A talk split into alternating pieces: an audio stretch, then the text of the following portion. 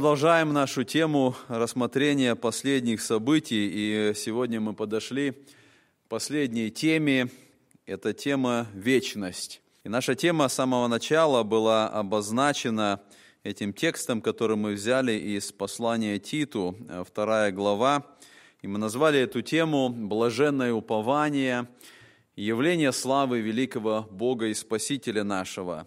И когда мы касались всех этих вопросов, э, рассматривая события великой скорби, события э, страшные, события катастроф, судов Божьих, э, мы говорили, что так сложно вот за всеми этими событиями увидеть это блаженное упование, увидеть вот ту надежду, которая даруется нам Богом. Но она есть, она есть и в том, что Господь говорит, что однажды зло будет наказано, однажды Господь будет праведным судьей. И вот это обещание, которое дано было э, в книге Откровения церквям, которые находились в гонении, которые находились э, в преследовании, оно было дано им, оно показано было через всю книгу Откровения, когда им была открыта эта картина будущих судов.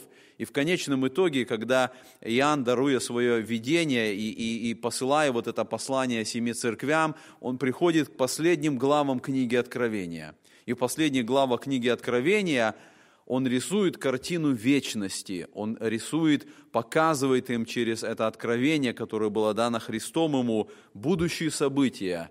И это было блаженное упование. Это было блаженное упование для тех церквей, которые находились в гонениях, которые переносили все эти страдания э, Римской империи, всех этих преследований. И вот сегодня мы подошли к этой теме, и для нас эта тема сегодняшняя, тема вечности, это действительно блаженное упование, когда мы смотрим на то, что Бог обещает нам, что Господь приготовил нам, куда мы стремимся и куда мы однажды достигнем, когда мы войдем вот в эту реальность вечности.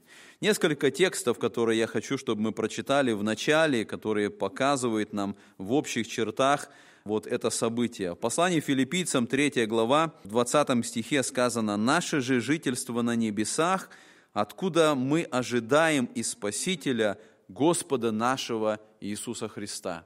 Павел говорит, наше жительство на небесах. Не здесь на земле, и земля, и э, все, что мы видим здесь на земле, это временное. Это Богом создано на определенный период установленного времени. Но Павел говорит, наше жительство на небесах. Это направляет наши взоры не сюда, э, на э, эту сотворенную Богом землю, а на небеса. Там наше жительство. И Павел говорит, что мы ожидаем, откуда, то есть с небес мы и ожидаем Спасителя и Господа нашего Иисуса Христа.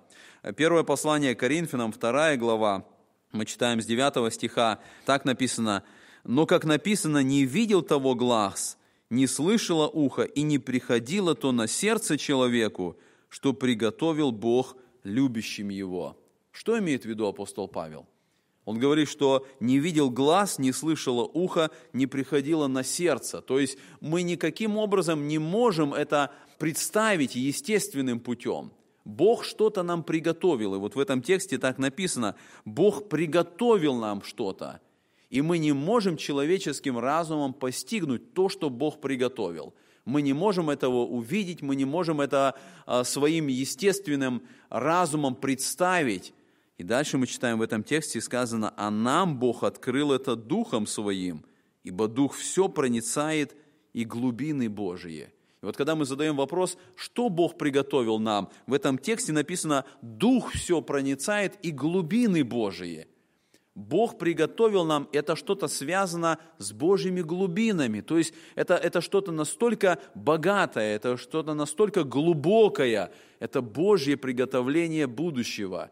И поэтому мы не можем этого представить, только Дух Святой через Слово Он открывает нам, Он дает нам вот некоторые моменты этого откровения будущего. И поэтому мы понимаем, что нам не с чем сравнить. Нам не с чем сравнить то, что Бог приготовил. И это наша естественная способность человеческая, когда мы думаем о чем-то новом, мы пытаемся сравнить с тем, что мы уже знаем. Мы пытаемся увидеть это вот э, с чем-то знакомым, с чем мы э, встречались в жизни, но вечность не с чем сравнить. Мы не можем это сравнить вот с этим творением, с этой землей. Вечность несравнима. Именно поэтому сказано, что это не приходило на сердце человеку. Это что-то совершенно новое, то, что Бог приготовил нам. И вот когда мы рассуждаем о нашем общении с Богом, о нашем союзе с Богом, вот это Дух Святой открывает нам. Сказано, нам Бог открыл это Духом, потому что Царствие Божие начинается здесь, начинается с наших взаимоотношений с Господом,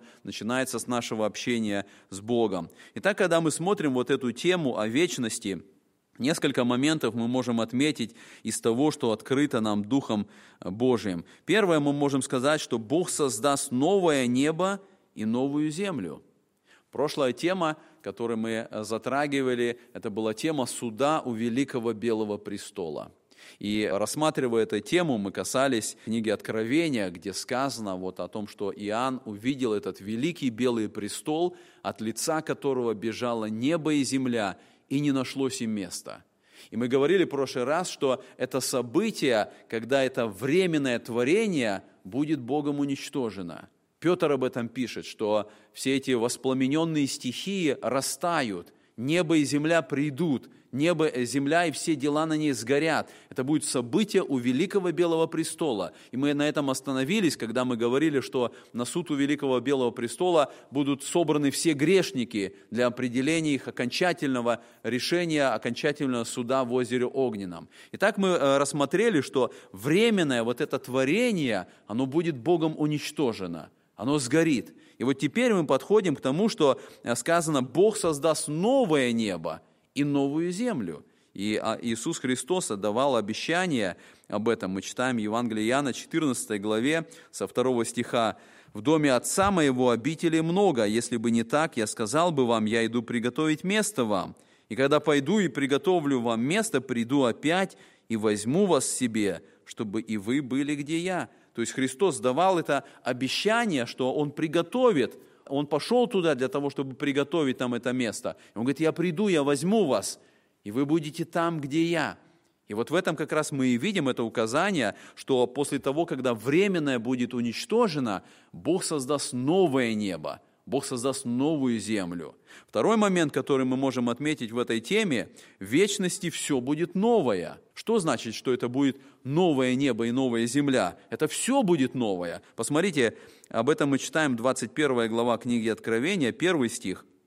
Иоанн пишет, «И увидел я новое небо и новую землю, ибо прежнее небо и прежняя земля миновали, и моря уже нету». Вот здесь вот мы как раз встречаемся с этим словом «новое». И сказано, что Иоанн увидел новое небо и новую землю.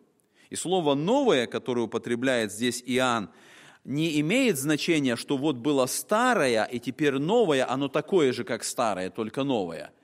Иоанн употребляет особое слово, которое означает новое, такое, которого не было никогда – это совершенно что-то новое. И поэтому мы не можем даже сравнивать, и у нас как бы есть такая, так, такое стремление сравнивать, что вот было старое небо и старая земля, и вот теперь Бог это уничтожил, Он создал новое, и оно как бы такое, как старое. Нет, Писание говорит, что это будет в вечности, все будет совершенно новое – оно будет совершенно отличаться от того, что было прежде. Иоанн увидел это. Он говорит, вот я увидел новое небо и новую землю, которую сотворил Бог. И он дает только некоторые детали, он говорит, и моря уже нету. И эта деталь указывает, что новое небо и новая земля будет совершенно отличаться от прежнего неба, от прежней земли, и моря уже нету. Потому что мы видим, что на нашей Земле в настоящее время моря, океаны, они составляют значительную часть поверхности Земли, а там написано этого не будет. Это будет совершенно новое небо. И даже мы знаем, что и, и тело наше, оно в большей степени состоит из воды. И это будет новое прославленное тело. Это будет новое небо и новая земля. И мы читаем об этом Исаии 65 глава, в 17 стихе написано, «Ибо вот я творю новое небо и новую землю, и прежние уже не будут воспоминаемы и не придут на сердце». Что это за Божье обетование? что прежняя земля и прежнее небо не будут воспоминаемы, они не придут на сердце. Очень часто мы задаем этот вопрос, как мы будем там в вечности проводить время, будет ли у нас какое-то воспоминание о прежней жизни. Будет ли у нас какое-то воспоминание о тех трудностях, э, которые были в этой жизни, или, возможно, о грехах, которые были в этой жизни. И Писание в этом тексте говорит, что прежнее небо и прежняя земля уже не будут воспоминаемы. И поэтому вот то, что будет создано, оно, оно будет настолько прекрасным, что оно заслонит собою память о всем прежнем, что было, и прежнее небо, и прежней земле. Апостол Петр пишет во 2 Петра 3,13, «Впрочем, мы по обетованию Его ожидаем нового неба и новой земли, на которых обитает правда». Вот Петр как раз и ссылается на это обетование, которое у Исаии было. И он говорит, что мы знаем, что эта земля, на которой мы живем, однажды исчезнет, однажды будет разрушена. Но он говорит, ну мы, у нас есть обетование. Обетование о том, что Бог создаст новое небо, и это будет совершенно новое небо и новая земля. И вот когда мы рассматриваем некоторые характеристики этого, этой новой земли и нового неба, первое, что для нас самое главное, что мы можем отметить, вечности – эта новизна, она будет выражаться в особом общении с Богом. Иоанн пишет об этом в 21 главе книги Откровения, 3 и 4 стихи. «И услышал я громкий голос неба, говорящий, «Се скиния Бога с человеками, и Он будет обитать с ними, они будут Его народом, и сам Бог с ними будет Богом их. И отрет Бог всякую слезу с очей их, и смерти не будет уже, ни плача, ни вопля, ни болезни уже не будет, ибо прежнее прошло». Вот когда мы задумаемся о самой главной отличительной черте этой новой вечности, в этом стихе показано, что самое главное – это будет общение с Богом. И поэтому Иоанн э, видит здесь эту, э, вот это откровение, он говорит «се скиния Бога с человеком». Слово «скиния» говорит о обитании. Бог когда-то сказал Моисею, чтобы он построил скинию. И это слово «скиния» означает вот это обитание. И когда была построена скиния, а впоследствии храм был построен, то они указывали на то, что Бог присутствует здесь со своим народом. Когда священник входил а, в святое святых, он этим самым он, он как бы видел а, реально это присутствие Божие там, среди своего народа. Это была скиния, это был храм. Но вот здесь теперь мы, когда рассуждаем о будущем, сказано, что там в вечности будет скиния, то есть Бог будет обитать со своим народом. Будет общение, особое общение у Бога с народом. И посмотрите, в этих двух стихах, которые мы прочитали, несколько раз Иоанн делает ударение на это. Он говорит, все скиния Бога с человеками. Он будет обитать с ними, они будут Его народом, и сам Бог с ними будет Богом их.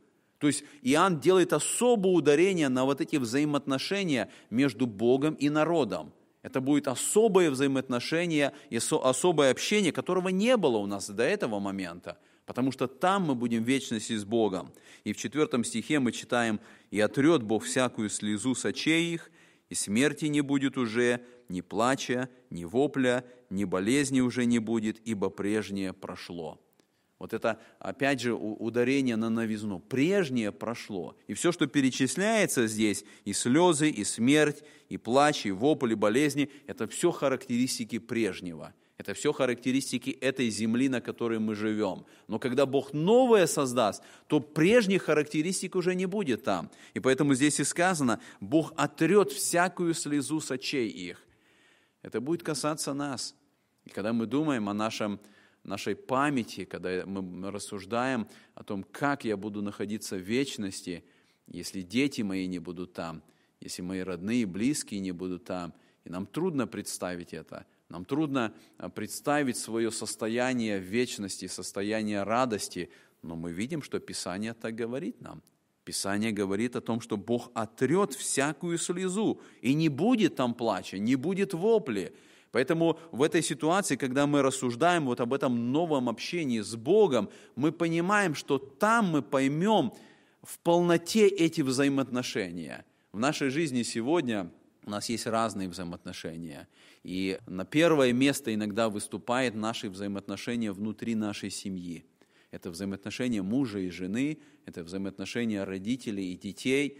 Потом мы понимаем важность, есть взаимоотношения внутри церкви. Мы понимаем взаимоотношения между членами церкви, это важные взаимоотношения. И мы понимаем, что вот взаимоотношения с Богом, они тоже важные – Но когда мы достигнем вечности, вот там взаимоотношения с Богом, они станут на первом месте. И там взаимоотношения внутри церкви, они будут особую важность значение иметь. Уже взаимоотношения наши семейные, родственные – они не будут иметь такой, такой важности. Именно поэтому Господь говорит, что Он отрет всякую слезу, не будет плача, не будет вопля, потому что мы там увидим нашу сущность, мы увидим, для чего мы сотворены, а сотворены мы для общения с Богом. И так апостол Павел говорит, когда он обращается в Афинах, и он говорит, что Бог сотворил нас, чтобы мы искали Бога, не ощутят ли его, не найдут ли. В этом как раз и наша будет достигнута цель, когда мы увидим, вот он Господь, и мы имеем общение с Ним. Следующий момент, который мы а, замечаем вот в этой э, теме о вечности, Господь однажды там в вечности сотворит новый Иерусалим. Посмотрите, 21 глава книги Откровения, 2 стих, написано, «И я, Иоанн, увидел святой город Иерусалим, новый, исходящий от Бога с неба, приготовленный как невеста, украшенная для мужа своего. Иоанн говорит здесь о городе Иерусалиме, городе, который приготовлен Богом, и который он увидел, что он сходит с неба – и мы уже говорили о том, что Христос дал обещание. Он сказал, я иду приготовить вам место, и когда я приготовлю, приду и возьму вас себе. И этот Новый Иерусалим, он готовится, и, и мы не знаем, где он готовится, и мы не знаем, как он готовится. Но Иоанн увидел, что этот Новый Иерусалим, он уже написано здесь приготовленный. То есть он где-то Богом готовится, Иоанн увидел, что он как приготовленный, он сходит с неба. То есть он уже был сотворен, он уже был приготовлен, и он увидел только схождение его с неба в этот момент. И мы видим здесь упоминание, это Иерусалим, название Иерусалим. Когда мы читаем Библию, мы видим, что вот это название, оно употребляется к трем особым состояниям этого города. Есть исторический Иерусалим, это тот Иерусалим, который был а, создан, образован еще в Ветхом Завете. Это тот Иерусалим, который а, когда-то в нем храм стоял и который разрушен был. Это тот исторический Иерусалим, который в настоящее время есть в Израиле. Но когда мы рассматривали с вами а, события тысячелетнего царства, мы видели, что там будет тоже Иерусалим – но это будет другое состояние Иерусалима, не то состояние, в котором сегодня пребывает этот город. Это будет Иерусалим, в котором сам Христос будет царствовать. Там в Иерусалиме будет находиться престол Иисуса Христа во время тысячелетнего царства. Там в Иерусалиме Христос будет восседать на этом престоле. Он будет править во исполнение всех ветхозаветных пророчеств. Но мы читали и рассматривали эту тему, что и после тысячелетнего царства – когда сатана будет освобожден на малое время, и он соберет это войско, и они окружат этот Иерусалим. И потом сказано, что Господь накажет, и они все погибнут, и они будут попалены. И вот потом этот Новый Иерусалим, он тоже будет э, разрушен, потому что он на той старой земле, которая будет уничтожена огнем.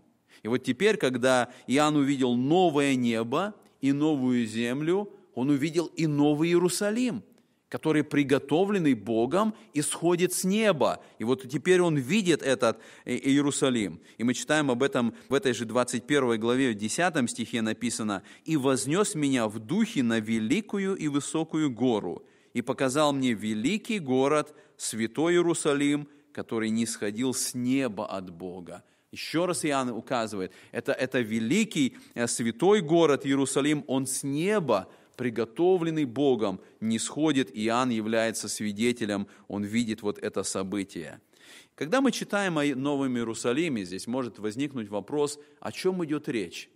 И в 21 главе Евангелия Иоанна, что именно описывает Иоанн? И, и вопрос, который возникает, это город какой-то или это церковь? Это место какое-то Богом приготовлено, или это состояние, в котором мы, как церковь, как люди окажемся. И вот э, когда мы рассуждаем об этом, мы видим с вами указание на то, что это конкретный город будет создан. Посмотрите, вот несколько текстов я хочу отметить. 21 глава книги Откровения, я еще раз э, прочитаю с 9 стиха, чтобы мы увидели, почему иногда возникает это мнение, что речь идет о церкви, а не о городе. Вот с 9 стиха мы читаем. «И пришел ко мне один из семи ангелов, у которых было семь чаш, наполненных семью последними язвами, и сказал мне, пойди, я покажу тебе жену, невесту Агнца, солнца, и вознес меня в духе на великую и высокую гору, и показал мне великий город, святой Иерусалим, который не исходил с неба от Бога. Вот на этом основании и есть иногда мнение, что Новый Иерусалим это, – это церковь, потому что ангел сказал, что я покажу тебе невесту, жену, невесту Агнца, и когда он вознес его, он показал ему Новый Иерусалим.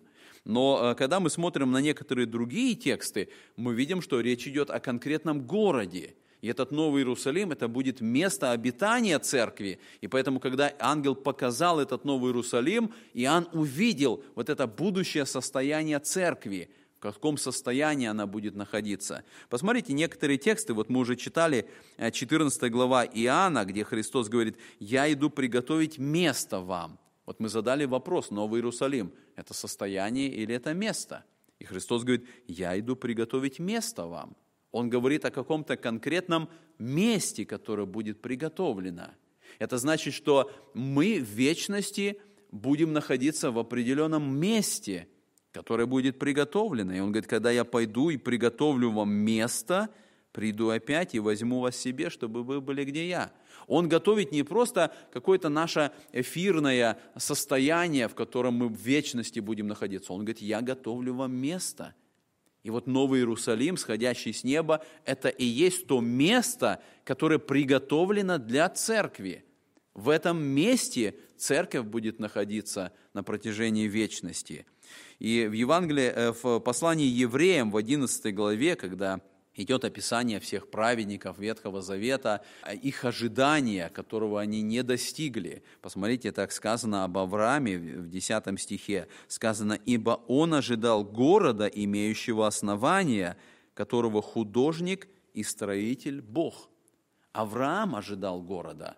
Он ожидал именно этого города – и даже тогда, когда Бог сказал ему, выйди из Ура Халдейского и пойди в ту страну, куда э, я направляю тебя, и когда Авраам пришел в землю обетованную, он еще не достиг цели. И так написано, что он был странником, он был пришельцем. Почему? Потому что даже войдя в землю обетованную, он понимал, что это не конечная цель. Почему? Потому что написано, он ожидал города, имеющего основания, которого художник и строитель Бог, который Бог создаст. Вот слово художник, которое употребляется здесь, буквально это архитектор, это тот, кто создаст этот город. И Авраам ожидал конкретного города. И в 16 стихе этой же 10 главы сказано, «Ибо Он, то есть Бог, приготовил им город». Вот тем ветхозаветним праведникам они тоже ожидали этого города. Они тоже ожидали этого события, э, которое они однажды достигнут. Поэтому, когда мы рассуждаем, это место или это состояние, это место. Это место, в котором будет находиться церковь на протяжении всей вечности. Что это за Новый Иерусалим? Какие характеристики мы находим в Священном Писании в отношении этого нового города? Характеристика основная – это слава Божия – Посмотрите, вот идет описание этого города в 21 главе книги Откровения, и в 11 стихе мы читаем, «Он имеет славу Божию, светило его подобно драгоценнейшему камню, как бы камню яспису кристалловидному». Слава Божия – это основная характеристика этого города. Мы сказали, это будет скиния Бога с человеком. Бог будет там обитать, и народ будут Божьим народом, и вот слава Божия будет наполнять этот город. Мы читали о славе Божией, и э, вот на протяжении всей Библии слава Божия представлена в виде света. Что такое слава Божия? Слава Божия показывает, кто есть Бог на самом деле. Слава Божия – это совокупность всех Божьих качеств, всех Божьих характеристик. Это, это явление того, кто есть Бог – и вот всегда в Ветхом Завете, когда Бог являлся, это явление было наполнено светом.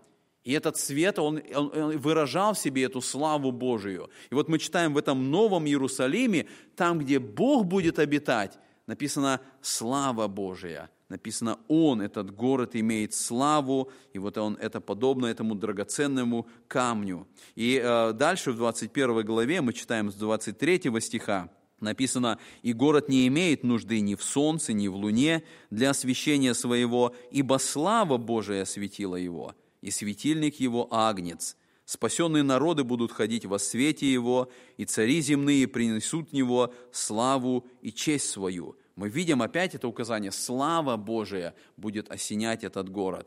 Исаия пишет об этом в 60 главе 19 стихе. «Не будет уже солнце служить тебе светом дневным, и сияние луны светить тебе, но Господь будет тебе вечным светом, и Бог твой славою твоею». Мы видим это обетование, которое было еще в Ветхом Завете. Слава Божия будет наполнять. И то, что слава Божия будет наполнять этот город, а мы сказали, слава Божия, это то, кто есть Бог на самом деле, это как раз и говорит о нашем взаимоотношении, о нашем общении с Богом.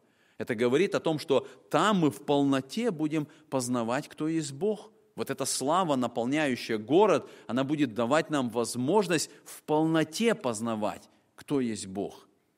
Когда мы рассматриваем город Иерусалим, мы видим э, очень много деталей, которые записаны Иоанном. И вот посмотрите, одна из деталей, которую мы, э, одна из деталей, которую мы находим в 21 главе книги Откровения, это размеры этого города. И мы читаем 21 глава с 15 стиха. «Говоривший со мною имел золотую трость для измерения города, и ворот его, и стены его. Город расположен четвероугольником, и длина его такая же, как и широта. И измерил он город тростью на 12 тысяч стадий, длина и широта и высота его равны. И стену его измерил во 144 локтя, мерою человеческую, какова мера и ангела мы видим это измерение, которое совершается, и, и здесь дана эта деталь, что эта мера, какая у человека, такая и у ангела. То есть мы можем сказать, что это фактическая мера измерения, это не какая-то вот небесная мера, которую мы не можем понять. И речь идет вот здесь о локтях, и в отношении города сказано, что он измерялся в стадиях, 12 тысяч стадий.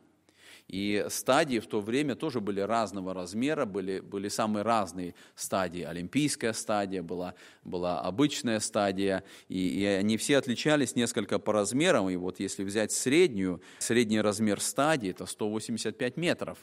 Поэтому, когда мы смотрим на 12 тысяч стадий, мы можем подсчитать, что это 1367 миль. И сказано, что город был четвероугольником, какая широта его, какая широта его, такая же и длина его, и такая же и высота его. И здесь как бы два представления в отношении формы Нового Иерусалима. Есть представление, что это пирамида, потому что пирамида имеет в основании четвероугольник, и, и высота ее может быть такая, как широта, только она сходится вверх э, в виде конуса, или это в виде, в виде куба – есть то и другое представление, и больше соглашаются те, кто изучает Писание, что форма Нового Иерусалима будет именно в форме куба, потому что пирамида а, больше указывает на языческое поклонение – мы знаем, что были пирамиды в Египте, мы знаем, что были пирамиды вот и в Мексике есть. И пирамида, она своей формой как бы указывает на вот те высоты, которые были у народа израильского и язычников, когда они поклонялись. Она как бы вот этой своей формой указывает на поклонение на высоте, на поклонение солнцу и так далее. А вот форма куба – она более библейская, потому что она отражает форму святого святых и ковчега, того, что находилось в святом святых. И поэтому, скорее всего, вот Новый Иерусалим по своей форме, он будет в виде куба. И мы посмотрели вот на эти размеры, 1367 миль – это расстояние а, этого куба. И вот вы видите здесь, вот на этой иллюстрации, которую я привожу на экране, для сравнения я показываю, что а, диаметр планеты Земля, на которой мы живем, это 7913 миль. И представьте себе это размеры этого города, если вся Земля, она а, почти 8 тысяч миль, а это будет 1367 миль. Э, если бы мы посмотрели вот на размер этого города и поместили бы этот город на а, Средиземноморье, вот на, на то место, где Иоанн находился, вот на этой карте вы видите э, это изображение, если размеры города поместить так, чтобы остров Патмос был в центре этого э, квадрата, это то место, где Иоанн получил это откровение, где он пишет вот об этих событиях, о Новом Иерусалиме. Если мы помещаем это на карту с островом Патмос в центре, тогда мы увидим, что одна грань этого города, она будет касаться Иерусалима, а другая грань города, она будет касаться города Рима. И по сути, внутри всего этого квадрата будут находиться весь христианский мир, который был в то время – то есть это еще один образ, который как бы показывает, что там, в этом городе, будут находиться все спасенные христиане, все те, кто будут в составе Новозаветней Церкви. Если мы посмотрим вот на размеры э, этого города и поместим его на а, современную карту Америки, вот вы можете посмотреть тоже на экране, это видно, если мы поставим вот так, то мы увидим, насколько огромный этот город – он, он, насколько много, сколько штатов он захватывает. По сути, это не город, вот в нашем представлении, это как бы огромная страна.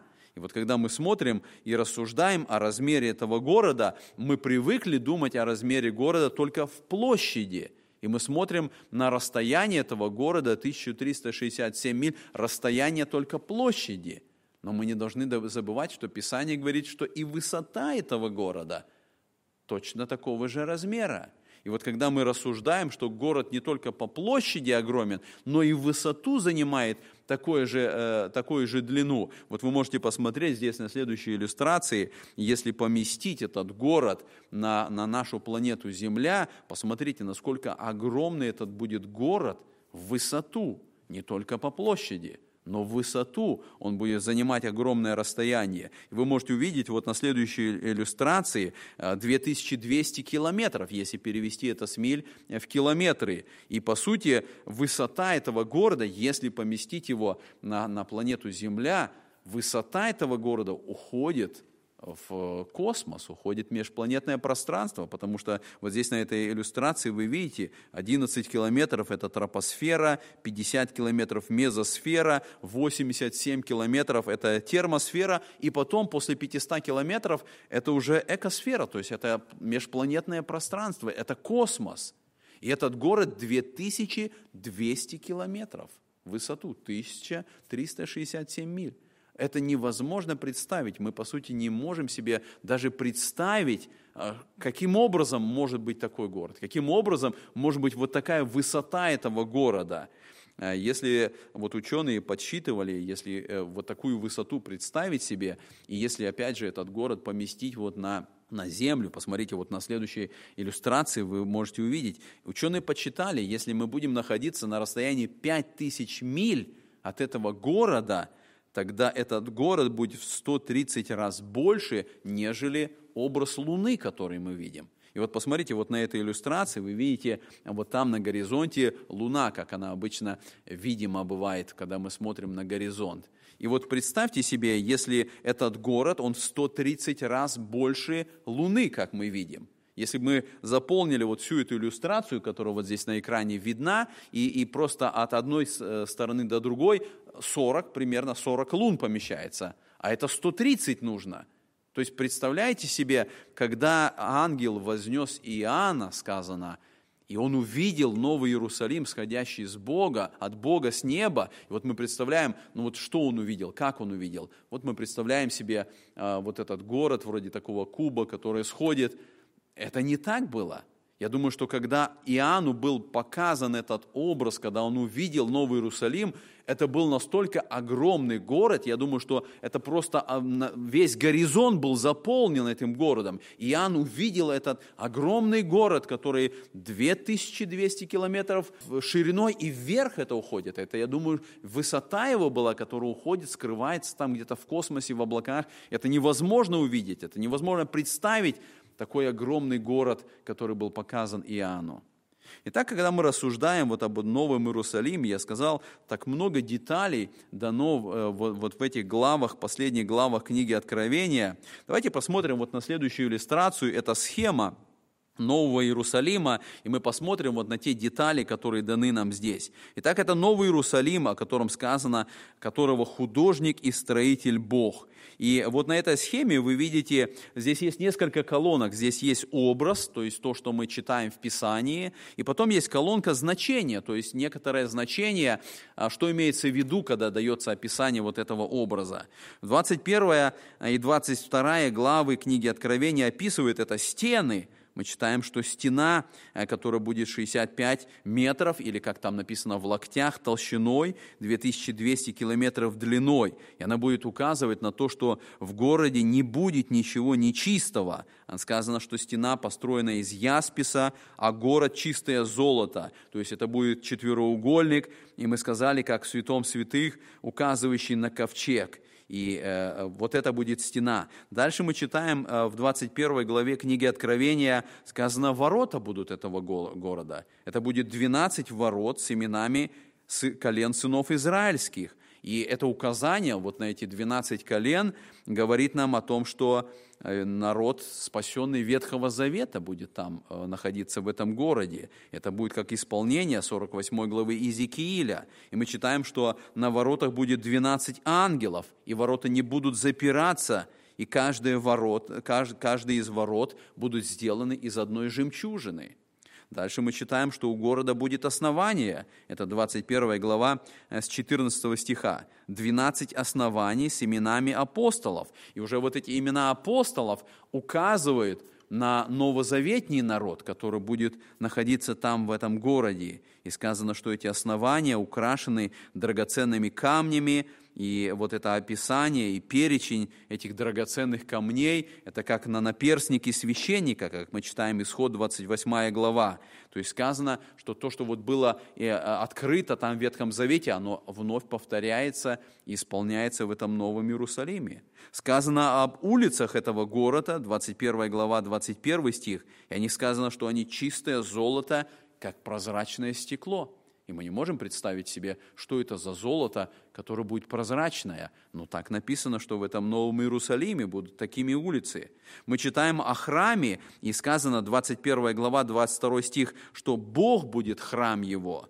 Сказано, что Бог будет иметь общение со своим народом лицом к лицу. Бог будет храмом этого города, и поэтому там нет нужды в каком-то другом храме. Храма, Иоанн говорит, я не видел там, потому что Бог храм его – мы читаем, что там не будет солнца, не будет луны, потому что, как мы сказали, слава Божия осветила его. Мы читаем, что в новом городе Иерусалиме будет дерево жизни. Об этом написано уже 22 глава книги Откровения, 2 стих. Сказано, что это будет дерево жизни по обе стороны реки, которая будет находиться там. И вот это дерево жизни, оно будет указывать на эту вечную жизнь, которая дарована верующим. Это дерево жизни, которое будет приносить 12 раз в году плоды, и сказано, листья его будут для исцеления народов. Мы читаем, что там в городе будет трон находиться. Это трон Бога и Агнца. Это 22 глава 3 и 4 стихи. И сказано, и рабы его будут служить ему, спасенные будут видеть лице Божие, и они будут иметь имя Божие на челах своих, и будут царствовать вместе со Христом. Мы читаем вот об этой реке жизни. Сказано, река воды жизни, которая исходит от престола. И вот эта река а, воды жизни тоже представляет из себя вот этот дар вечной жизни, который дарован Богом. Вот все эти образы, которые мы находим, конечно, у нас много вопросов. Конечно, мы можем задавать, как это, почему, ну что это золото, река, это дерево, которое плоды приносит. Но это все, что в Библии есть. И мы можем каким-то образом пытаться найти больше здесь что-то и пытаться истолковать как-то это больше, но мы не можем это, потому что наш человеческий разум не способен восприять то вечное, что Бог сотворил. И поэтому мы видим, Иоанн изображает это, он дает нам вот эти детали для того, чтобы мы знали, что это будет, но мы не способны в полноте полностью истолковать и дать значение вот всем этим деталям. Мы находим только то, чего там не будет. Сказано, не будет проклятия, не будет ничего проклятого. Сказано, моря уже не будет, плача, вопли и болезни не будет, ночи там не будет. Вот это детали, которые мы находим в отношении этого города. Давайте посмотрим дальше, и когда мы рассуждаем о жителях города, мы находим, что церковь будет находиться в Новом Иерусалиме. И так написано в 12 главе послания евреям с 22 стиха. «Но вы приступили к горе Сиону и к ограду Бога живого,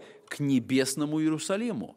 То есть мы видим, это сказано о церкви, и сказано, что вы приступили к граду Бога живого, к небесному Иерусалиму. Мы уже приступили к нему, имея общение с Богом, а, имея свое положение в составе церкви, мы приступили к небесному Иерусалиму. И тогда, когда он будет спущен с неба, это будет место, где церковь будет находиться. И церковь будут жителями этого города, потому что так Христос сказал, я опять напоминаю это место из 14 главы Евангелия Иоанна, он сказал, я иду приготовить вам это место – также мы находим указание, что спасенный Израиль будут жителями этого Нового Иерусалима. И вот 11 глава, мы опять возвращаемся, 11 глава послания евреям, в 9 стихе а, сказано опять же вот об Аврааме, что «верою обитал он на земле обетованной, как на чужой, и жил в шатрах с Исааком и Иаковом, сонаследниками того же обетования». Какого обетования? Исаак, Иаков, как какого обетования они были? Ибо он ожидал города, имеющего основания, которого художник и строитель Бог. И дальше мы читаем с 13 стиха. «Все сии умерли в вере, не получив обетований, а только издали видели онные и радовались, и говорили о себе, что они странники и пришельцы на земле, ибо те, которые так говорят, показывают, что они ищут Отечество они ищут того небесного Отечества, и они однажды получат это. И поэтому э, там сказано в 39 стихе, «А все сии свидетельствованные вере не получили обещанного». Почему они не получили? Написано, дабы они не без нас достигли этого, и они тоже будут находиться там. И третий момент, мы видим, что жителями города также будут народы, спасенные народы – это не церковь, это не Израиль, это спасенные народы, языческие народы, которые также будут находиться в состоянии спасения. И вот мы читаем 21 глава Откровения с 24 стиха. «Спасенные народы будут ходить во свете Его, и цари земные принесут в Него славу и честь. Ворота Его не будут запираться днем, а ночи там не будет, и принесут в Него славу и честь народов. То есть мы видим вот это распределение, что там будет церковь, там будет Израиль, там будут спасенные народы, которым Бог также даст право быть в этом новом городе. Вопрос, который мы всегда задаем себе, а что мы будем делать в Новом Иерусалиме? А что мы будем делать в вечности? Я не знаю, как у вас. Вот я помню когда-то, когда я был еще маленьким ребенком, и когда речь шла вот о вечности, и, и мое представление детское было такое, что когда однажды наступит вечность, когда я достигну вечности, мне казалось, что это будет такое длинное-длинное собрание. И вот я буду сидеть где-то там на лавочке, и будет такое длинное собрание – и, честно признаюсь, особого восторга у меня не было. Не было восторга. И не знаю, может быть, у кого-то и, и сегодня есть такое представление, что вечность это вот будет как бы собрание, и почему-то, поскольку это будет вечность, это же собрание будет не два часа, и не три, и не тысячу, и не миллион, то это будет что-то вот такое долгое и как бы скучное. И кто-то представляет, вот, а если еще на арфах нужно будет и, играть там, и оно что-то как бы особого вдохновения и не вызывает. И это неверное представление. Это неверно, если мы вот так представляем, и мы задаем вопрос, а что же мы там столько времени будем делать? Неужели это будет вечность, когда мы, казалось бы, вот и привыкнем ко всему, а выхода не будет. Давайте посмотрим на некоторые моменты, которые показывают, что именно мы будем делать в небе. Первое, что мы находим, это будет поклонение. И мы так читаем, Иисус Христос однажды сказал женщине, вот там возле колодца, Он сказал, «Бог есть Дух, и поклоняющиеся Ему должны поклоняться в Духе и истине». И сказал, таких поклонников себе ищет Бог. Бог ищет поклонников. И мы, когда достигнем вечности, мы там будем поклоняться Богу. Поклоняться не так, как сейчас поклоняемся, потому что в нашем поклонении сегодня а, по-прежнему есть препятствия нашей плоти этого мира, но там, когда мы достигнем этого состояния без греха, там мы начнем по-настоящему поклоняться Богу. И там уже не будет препятствий нашей плоти, мы поймем истинную ценность, мы поймем истинную прелесть, благодать вот этого поклонения Богу. И поэтому вечности не будет достаточно для нас, когда мы будем поклоняться Богу. И мы читаем 22 глава книги Откровения, и ничего уже не будет проклятого, но престол Бога и Ангца будет в нем, и рабы его будут служить ему, и узрят лице его, и имя его будет начала их их. Вот это указание, что узрят лицо Божие, говорит на особую близость, которая у нас будет. И поэтому это будет особое поклонение. Второй момент, который мы можем отметить, это будет покой.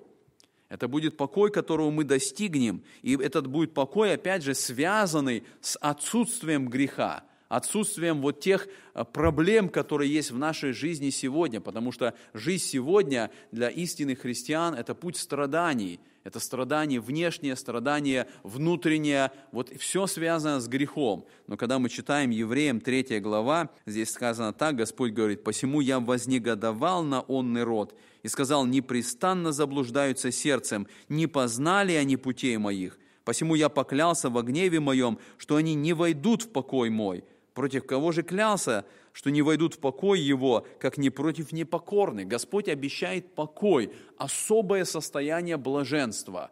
И Он говорит, что я желаю, чтобы вы вошли в этот покой. И Он предлагает нам этот покой. И поэтому в вечности как раз и будет это состояние. И дальше в 4 главе послания евреям написано, «Ибо кто вошел в покой его, тот и сам успокоился от дел своих, как и Бог от своих. Итак, постараемся войти в покой онный, чтобы кто по тому же примеру не впал в непокорность. Бог приготовил вот это состояние покоя, которое мы достигнем. Третье, мы находим, что это будет служение. Да, это будет покой, но это покой не будет означать, что мы достигнем этого э, места, и вот мы теперь сядем там, и вот так вот, э, вот, все, теперь мы достигли, и теперь заниматься нечем.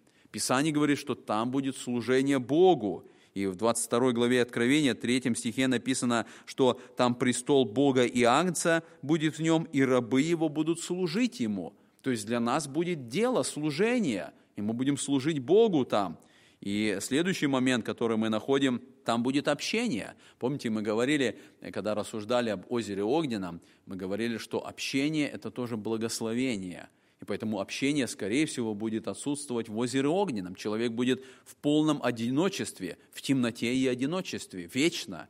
Но вечность с Богом на небесах – это полная противоположность. И вот там в вечности будет общение. Мы сказали, это будет общение с Богом, но это будет общение также и, и с церковью – мы будем с друг с другом иметь это общение. И вот мы читали уже этот текст, я хочу полностью его прочитать.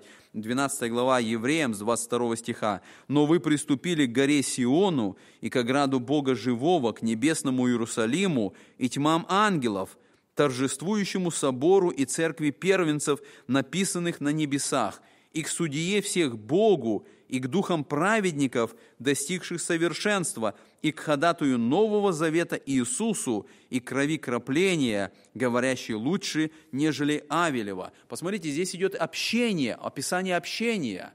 Мы приступили к духам праведников, мы приступили э, к церкви первенцев, и там в вечности будет это общение, поскольку мы будем там все вместе. И, наконец, последнее, что мы находим, это будет познание – я говорил об этом неверном представлении, что нам кажется, что ну, это вечность, это будет как бы скучновато там. И это совершенно не так.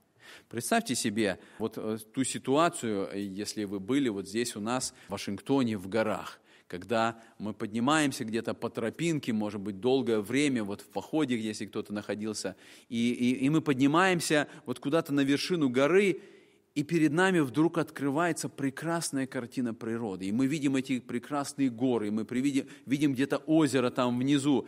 И мы видим эту красоту так, что у нас сердце вдруг замирает. Мы, мы вдруг, перед нами такая картина открывается, что просто сердце замирает от красоты. Я не знаю, было ли у вас вот такое состояние. Вот это состояние восторга, когда вдруг перед нами открывается какая-то красота – это состояние, когда мы вдруг открываем себе что-то новое. Это, это, это ли картина, или, может быть, книга, которую мы читаем, которая захватывает нас, когда мы вот в этом чувстве восторга оказываемся. Вот это чувство будет наполнять нас на протяжении вечности. Это не будет состояние скучного времяпровождения, это будет чувство восторга, когда мы в вечности окажемся, потому что Бог бесконечный. И нам в вечности не будет достаточно – чтобы познавать Бога. И мы будем там познавать Бога. Познание, оно всегда приносит радость, оно всегда приносит удовлетворение, когда мы узнаем что-то новое. И Бог, который бесконечный, Он будет там, и мы будем, познавая Его, каждый момент, если можно употребить это слово к вечности, каждый момент вечности мы будем больше и больше познавать Бога и это будет наполнять нас радостью. Посмотрите, так говорит Христос. Евангелие Иоанна, 17 глава, со 2 стиха э, Христос говорит, «Так как ты дал ему власть над всякою плотью, да всему, что ты дал ему, даст он жизнь вечную. Сия же есть жизнь вечная, да знают тебя, единого, истинного Бога и посланного тобою Иисуса Христа». Жизнь вечная, написано, это будет познание – и сказано, что «да знают Тебя, единого истинного Бога». Поэтому мы можем сказать, в вечности нам не будет скучно. В вечности не будет такого, что мы теперь уже не будем знать, что делать. Это будет преисполненное радостью состояние познания Господа нашего, познания Иисуса Христа. И поэтому Господь приготовил это для нас. И вот теперь, когда мы подошли к окончанию этой нашей темы, подошли к моменту ожидания. И мы можем сказать, что в настоящий момент все в этом мире ожидает.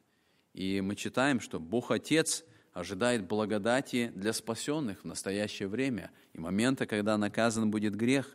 Бог Сын ожидает свою невесту, когда она будет готова для того, чтобы взять ее. Бог Дух Святой ожидает момента, чтобы сопроводить невесту в дом Отца, туда навстречу э, с небесным женихом. Мертвые во Христе в настоящий момент ожидают голоса Архангела, который однажды прозвучит для того, чтобы они воскресли. Души праведников – ожидают воскресения, чтобы произошло соединение с телами, и они получили новые прославленные тела и достигли этого состояния. Все творение ожидает удаления проклятия. Живые христиане в настоящий момент ожидают восхищения церкви. Церковь ожидает своего жениха.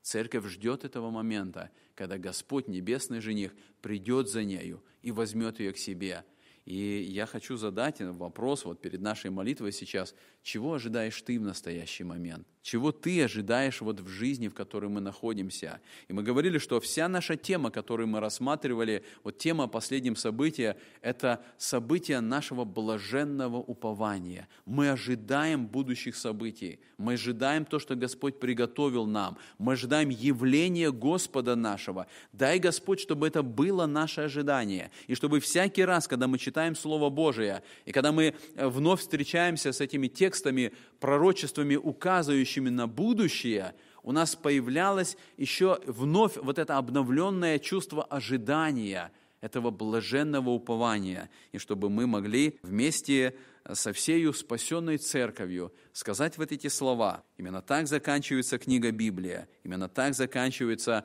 а, последние слова книги Откровения. «Свидетельствующий сие говорит, ей гряду скоро, аминь, ей гряди, Господи Иисусе, Дай, Господь, чтобы это была наша молитва, чтобы это были наши слова, чтобы мы действительно ожидали Господа нашего. А Он говорит, «Се гряду скоро». Да благословит нас в этом Господь. Аминь. Эту проповедь вы можете найти на сайте Церкви Спасения salvationbaptistchurch.com.